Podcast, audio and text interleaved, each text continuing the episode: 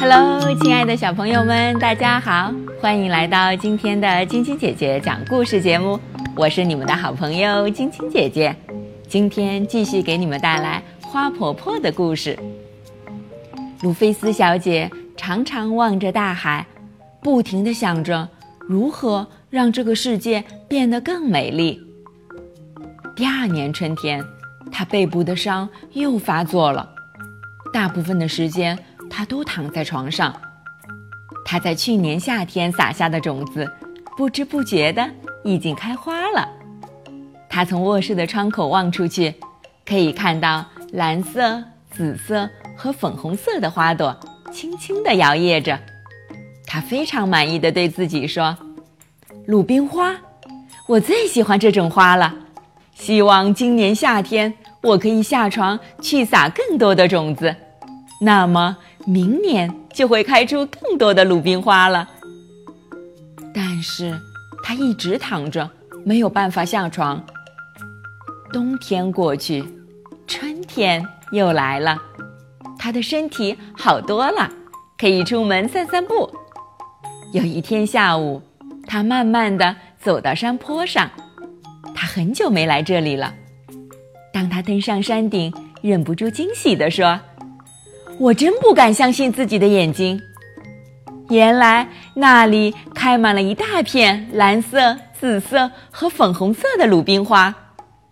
他高兴地蹲下来看着花朵，一定是风和小鸟儿从我的花园里把种子带到这里的。忽然，他想到了一个很棒的点子，立刻回家写信去订购了一大包鲁冰花种子。整个夏天，他的口袋里。装满了种子，他一面散步，一面撒种子。他把种子撒在公路和乡间的小路边，撒在学校附近、教堂后面，撒在空地和高墙下面。只要他经过的地方，他就不停地撒种子。这里撒一点儿，那里撒一点儿，他的背部一点儿也不痛了。每天都高兴地出去撒种子。大家都叫她又老又疯的怪婆婆。第二年春天，那些种子几乎同时开花了，原野上、山坡上开满了蓝色的、紫色的和粉红色的鲁冰花，它们沿着公路和乡间小路盛开着，明亮的点缀在教室和教堂后面。连空地上和高高的石墙下面，都开满了美丽的鲁冰花。他终于完成了第三件事，也是最困难的一件事。我的姨婆现在非常老了，她的头发也白了，可是她还是不停地种花，每年都开出更多更美的鲁冰花。现在大家都喊她花婆婆。我常常和朋友站在篱笆外面，好奇地看着她种花。朋友们都认为她是世界上最老的一位老婆婆。她偶尔会邀请我们进屋子里听她说故事。她常说一些很远的地方所发生的故事。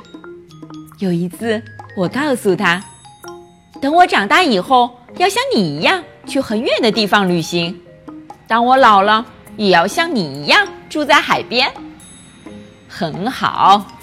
花婆婆摸着我的头说：“但是，小爱丽丝，你一定要记得做第三件事。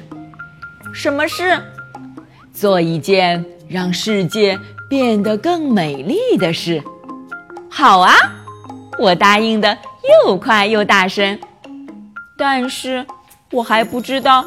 将来会做什么样的事？好了，小朋友们，今天的故事就讲到这儿了。明天继续来听晶晶姐姐讲故事吧。今天是上海市松江区九亭二小朱朱舒小朋友的生日，晶晶姐姐和小朋友们在这里祝我们的小公主生日快乐，每天都健康快乐的成长哦。喜欢晶晶姐姐讲故事节目的朋友们，可以关注微信公众号“飞视频”，收看我们为爸比和小朋友们精心准备的《爸爸来了》系列亲子节目。也可以通过各大音频网站收听晶晶姐姐讲故事电台广播。宝贝们的家长可以将小朋友的生日、姓名和所在城市等信息，通过飞视频微信公众号发送给我们，我们会在宝贝生日当天送上我们的生日祝福哦。小朋友们，祝你们做个好梦，晚安。